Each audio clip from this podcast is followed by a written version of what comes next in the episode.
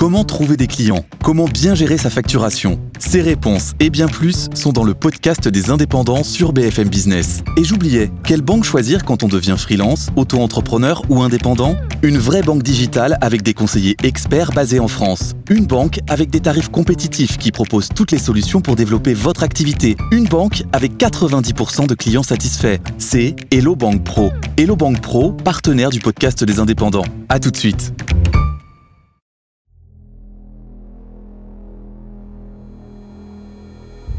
Daval, la série. Un podcast événement BFM TV.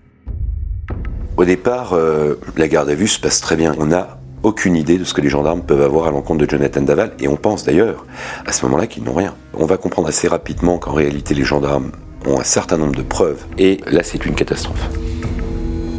C'est une catastrophe, c'est pas possible. Il va pas s'en sortir euh, comme ça, il va falloir qu'il s'explique, et euh, il n'a aucune explication à donner.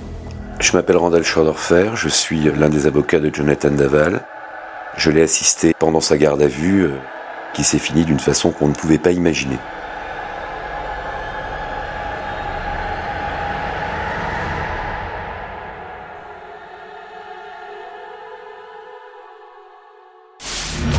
On découvre le corps, euh, c'est un véritable carnage. Elle a été massacrée, et puis surtout brûlée. Elle a été suppliciée, Alexia. Elle était ma première supportrice, mon oxygène. Il était vautré littéralement sur le cercueil d'Alexia, en train de pleurer. Et là, je n'y ai un gros problème. C'est-à-dire que s'ils mettent les scellés, c'est que Jonathan ne reviendra pas. Il s'est jeté à mes genoux euh, d'un coup en disant que c'était lui, qu'il était impardonnable. Je me souviens juste de ça. Épisode 3. Dans les yeux des enquêteurs.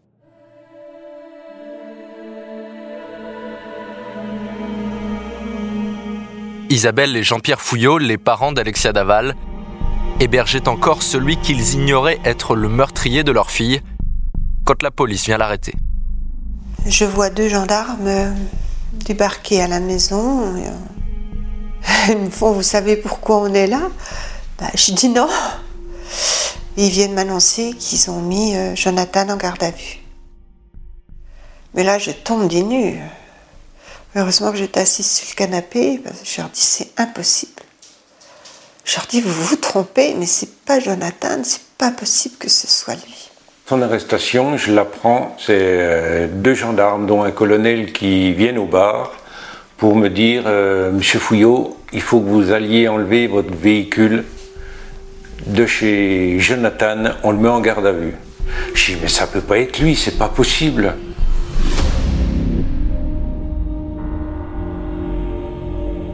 Randall Schwerdorfer, avocat de Jonathan Daval.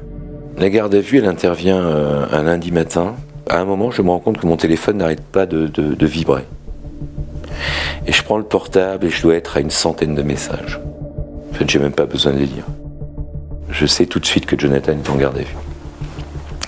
Et donc, euh, bien sûr, je contacte immédiatement la gendarmerie pour leur dire j'arrive. Je vais directement chez Jonathan. Il y a un truc qui m'interpelle tout de suite, c'est les scellés. C'est-à-dire que quand j'arrive, je vois les gendarmes mettre les scotch. Et là, je n'y ai un gros problème. C'est-à-dire que s'ils mettent les scotch, c'est que Jonathan ne reviendra pas. Parce que sinon, on met pas les scotch. Je fais l'entretien avec Jonathan euh, dans la cave euh, de la maison, dans la petite salle de sport de la maison. C'est un peu particulier, on n'est que tous les deux. Euh, Jonathan, lui, doit rester debout euh, à côté du vélo d'appartement. Enfin, c'est une scène assez étrange. Dans une drôle d'atmosphère, parce qu'il y a les gendarmes partout, euh, qui sont pas avec nous, mais qu'on entend marcher, parler. Voilà, Jonathan reste effacé, il me dit euh, J'ai rien fait, il n'y a pas de souci, vous inquiétez pas, ça va bien se passer. Martine, la mère de Jonathan, est bouleversée. On ne peut pas voir Jonathan quand il est en garde à vue, il est dans sa maison, avec plein de gendarmes partout. C'était. Seriez cru dans un film d'horreur, parce que c'est pas possible. C'était très dur, hein, ça pour moi, ça m'a choqué, ça m'a. Je pourrais pas vous définir, mais j'étais plus là, j'étais complètement perdue. Mm. Il nie totalement les faits, il les a toujours niés et euh, il a toujours la même position et il gardera cette position-là. C'est une bonne chose, euh, Jonathan va pouvoir s'exprimer parce que les rumeurs euh, persistent depuis longtemps. la famille d'Alexia soutient Jonathan, je tiens à vous le dire. Je vous rappelle aussi qu'il est présumé innocent et qu'avec mon associé, nous allons tout faire pour que Jonathan sorte de ses 48 heures de garde à vue libre et de tout soupçon. Il avait pris part à une marche blanche en hommage à Alexia Daval après sa mort. Chacun avait eu un mot pour lui, le mari de la jeune femme disparue fin octobre près de Grès en Haute-Saône. Jonathan Daval est désormais le principal suspect. Il a été arrêté ce matin à Grès-la-Ville, perquisition à son propre domicile. Il nie être lié au meurtre.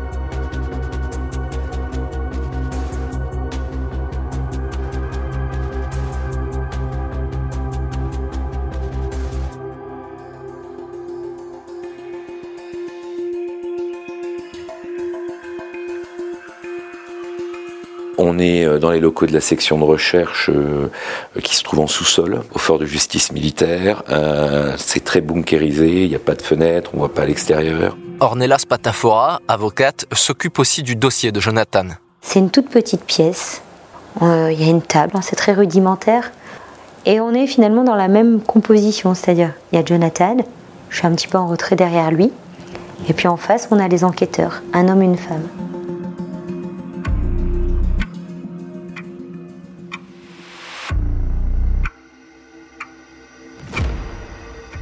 Départ, on, ne connaît pas l'importance des investigations qui ont été effectuées par les services de gendarmerie. On va se rendre compte qu'il y a eu un travail colossal qui a été fait autour de Jonathan Daval, que rien euh, n'a été laissé de côté, que ce soit dans les témoignages, les investigations techniques. Dimitri Ramelot, correspondant de la radio RTL dans le Grand Est. Il voulait arriver devant Jonathan Daval en disant bon alors ça monsieur Daval qu'est-ce que vous en dites? Ah non bah, oui mais alors il y a ça aussi ah bah et puis il y a ça donc voilà ils ont monté un millefeuille de preuves un dossier sérieux avec des moyens considérables parce qu'ils voulaient aller au bout et a priori ils sont allés au bout.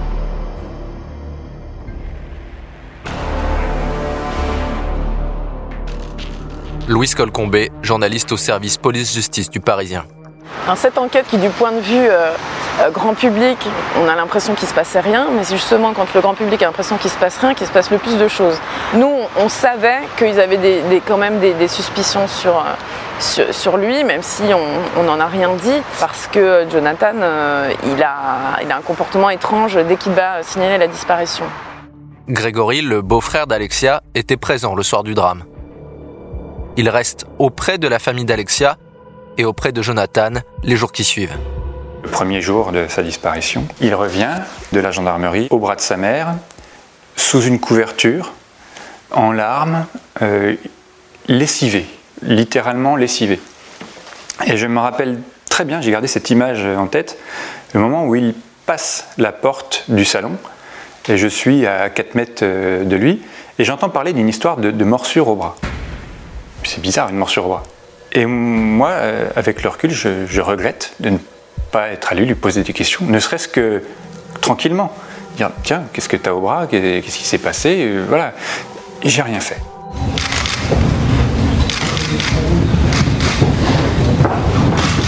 chacune de ces euh, sorties publiques est scrutée, examinée, analysée, sous le prisme euh, de l'œil du coupable. Les comportements sont étudiés euh, par le biais de comportementalistes, de physionomistes. Euh, on a très rarement vu ça quand même dans, une affaire. Euh. et Jonathan est complètement épié, ça c'est une évidence. le moindre geste, son attitude vis-à-vis -vis de la famille, et je pense qu'il le sent.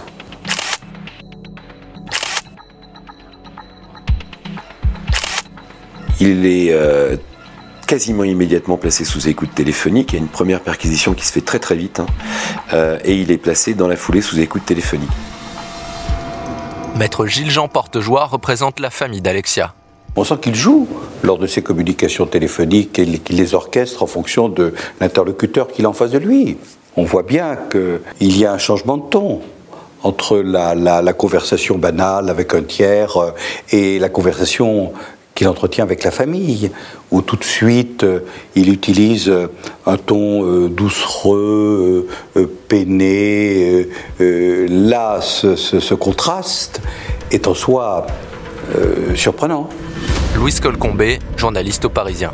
Mais ça, ça suffit pas pour mettre quelqu'un en garde à vue, le placer face à ses contradictions. Il faut en trouver des contradictions. Donc ils vont accumuler des éléments techniques. Il y a un truc implacable, c'est qu'en fait, euh, Jonathan Navel, il explique qu'ils sont rentrés à 23h30, qu'ils se sont couchés, qu'ils n'ont pas bougé de la nuit et qu'à 7h15, ils se sont réveillés tous les deux comme si de rien n'était. Dimitri Ramelot, journaliste à RTL.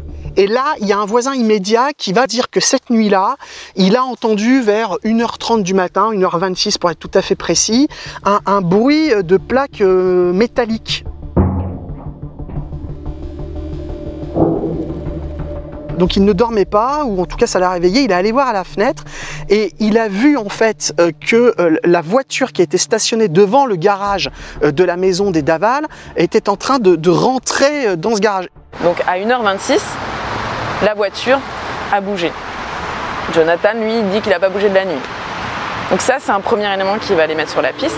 Randall Schwerdorfer, avocat de Jonathan Daval. Le deuxième élément euh, qui va euh, être un élément euh, incontournable en termes de, de preuves, c'est c'est le tracker du véhicule professionnel de Jonathan. Et euh, ce véhicule euh, est géolocalisé à 15 mètres du corps d'Alexia. Autre élément encore concernant la voiture, ils vont euh, retrouver euh, près de l'endroit où le corps a été découvert, sur un chemin forestier, une empreinte dans la boue de pneus. Et il se trouve que cette empreinte comporte un défaut. Et ils vont retrouver exactement le même défaut sur l'un des deux pneus avant de ce fameux utilitaire professionnel utilisé par Jonathan Daval. C'est une catastrophe, c'est pas possible. Il va pas s'en sortir euh, comme ça, il va falloir qu'il s'explique et euh, il n'a aucune explication à donner. Il dit des choses, mais euh, en fait, il dit qu'il comprend pas. quoi. Alors qu'on comprend tous. On sait tous à ce moment-là. Moi, dès que je sors de cette euh, dernière audition du premier jour, je sais que c'est terminé. Je sais que c'est terminé, je sais que c'est Jonathan, euh, je sais qu'il n'échappera pas à sa responsabilité, et je sais qu'il va falloir qu'on sorte très très vite de cette position-là. Mais je sais que ça va être très violent. Ornella Spatafora assiste aux aveux. Et puis, euh, les enquêteurs nous nous permettent une chose, parce que je, je pense aussi qu'ils comprennent que, que si on ne déroge pas un petit peu au système traditionnel, on n'y arrivera pas. Et donc, ils nous permettent un entretien avec Jonathan Daval. On lui a demandé de, de dire la vérité, tout simplement. Jonathan Daval, c'est pas quelqu'un qu'on brusque. Quand je l'appelle le garçon, euh, un peu comme un adolescent, si vous le brusquez, vous le fermez. Et puis, euh, on le laisse. On le laisse seul. On prend quelques minutes de réflexion, puis il se lève et on reprend l'audition. Et là, on n'est plus du tout face au même garçon, on le sent beaucoup plus fragile et il va reconnaître. Il reconnaît. Il dit c'est moi. C'est moi qui ai commis les faits. Et puis il dit tout. Vous avez pu vous entretenir avec vos avocats. Que voulez-vous nous dire? Je n'ai pas voulu ce qui est arrivé. Ce n'était pas volontaire. Que s'est-il passé? Elle a fait une crise extrêmement violente. J'ai voulu faire comme d'habitude, la serrer dans mes bras, pour qu'elle ne me frappe pas. Et là, c'était vraiment fort. Je l'ai maintenue. Je pouvais pas. Que s'est-il passé? Je l'ai étouffée. Et ensuite, vous avez fait quoi? Le matin, j'ai déplacé le corps. Et je ne savais pas où j'allais exactement. J'ai pris le premier bois qui venait. Dès que j'ai vu les deux branchages comme ça, je l'ai mise entre les deux branchages. Les parents d'Alexia, qui à cet instant considèrent encore Jonathan comme leur propre fils, sont terrassés. Je voulais pas y croire. Je pense que je ne voulais pas y croire. C'est trop horrible peut-être. C'est c'est long de, de faire un cheminement et de dire que c'est peut-être lui.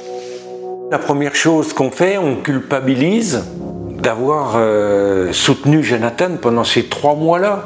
Je dis, mais qu'est-ce qu'on a fait? C'est lui. C'est un gamin qu'on a, qu'on a, aimé. on se, rend compte que pour lui, tout est foutu aussi. Ça fait mal, ça fait mal aussi, on a beau dire.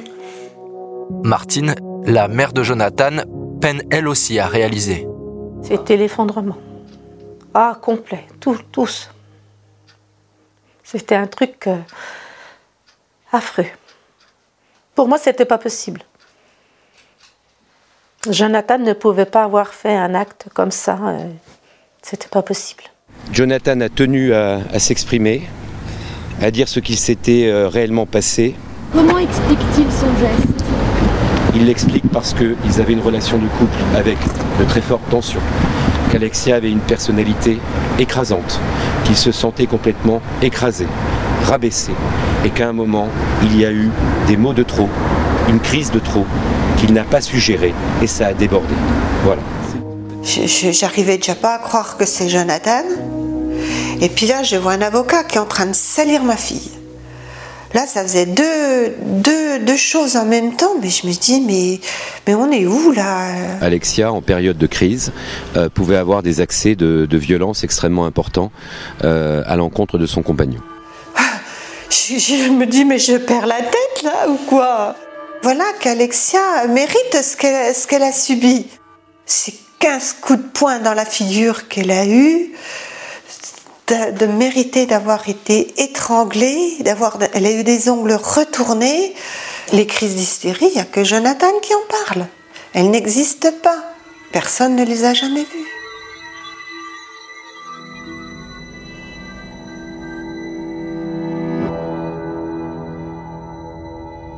Ornella Spatafora, l'avocate de Jonathan Daval. Elle peut être particulièrement euh, agressive et être hors d'elle au point qu'il n'arrive pas à, la maîtriser, à lui faire entendre euh, la moindre chose.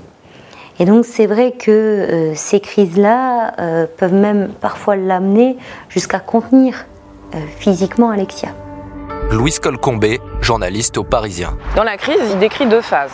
Il y a une phase où elle est, euh, elle est très agressive envers lui, elle le frappe, euh, il raconte qu'il est roué de coups, quasiment, c'est un homme battu. Et puis, euh, il dit qu'ensuite, elle tombe dans le coltard, qu'elle est comme ivre, qu'elle parle bizarrement, et puis qu'elle elle tombe, littéralement, puisqu'il raconte qu'il la dépose sur le lit ou sur le canapé plein de fois chez eux. Et puis après, elle oublie tout. Stéphanie Gay fait elle aussi partie des coupables, selon Jonathan.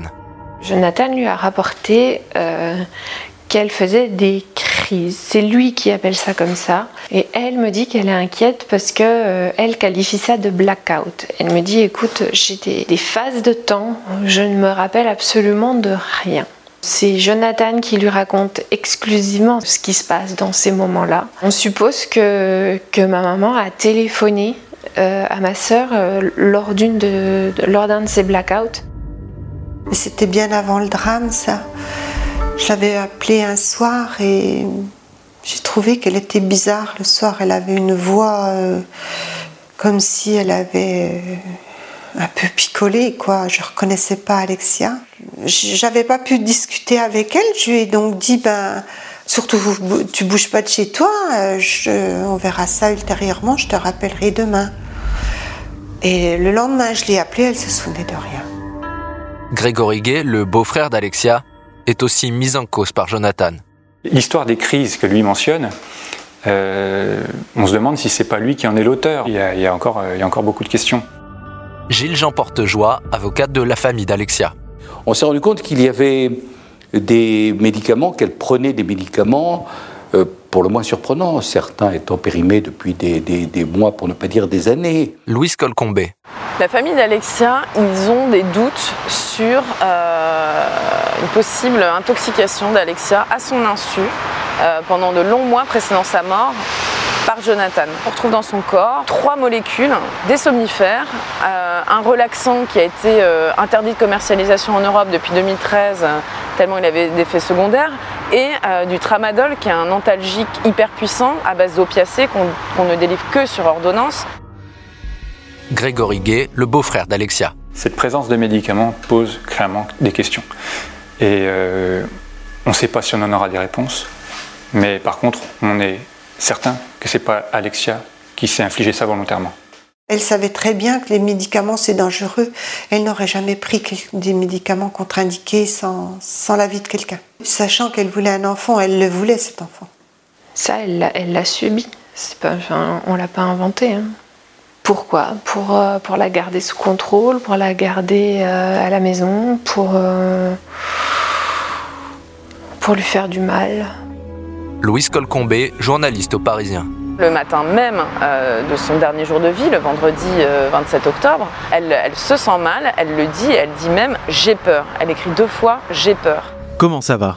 Je me suis recouchée, mes cheveux pas coiffés. J'ai peur. Dans son bol gastrique, on va retrouver euh, l'absorption de ce décontractant musculaire absorbé 12 à 24 heures avant sa mort. Donc sans doute que ce, matin-là, elle était sous l'influence d'un médicament. Randall Schwerdorfer, avocate de Jonathan Daval. Il y a eu des investigations qui ont été faites sur les euh, médicaments qu'on a retrouvés chez elle. Ça n'a rien donné de particulier. Très clairement, euh, il a été soumis l'hypothèse au juge d'instruction que il était possible que ce soit un assassinat c'est-à-dire un empoisonnement à petit feu en vue de donner la mort d'Alexia. C'est une piste qui a été juridiquement et judiciairement écartée. Dimitri Ramelot, journaliste à RTL. Jonathan Daval donc a avoué, il part en prison, les masques sont tombés, c'est la sidération et il va falloir attendre quelques mois pour avoir encore un énorme coup de théâtre dans ce fait divers. Il va y avoir un face-à-face euh, exceptionnel en termes d'intensité, en termes d'électricité. Entre Jonathan et, la maman d'Alexia, c'est vrai qu'on va être impacté par euh, cette confrontation parce que c'est totalement exceptionnel euh, ce qui va se passer dans le bureau du juge d'instruction.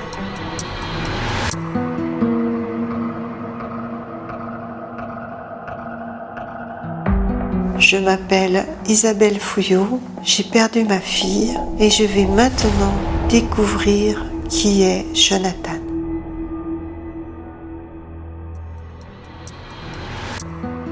Retrouvez tous les épisodes de Daval, la série, sur l'application BFM TV, sur bfmtv.com et sur toutes les plateformes de streaming.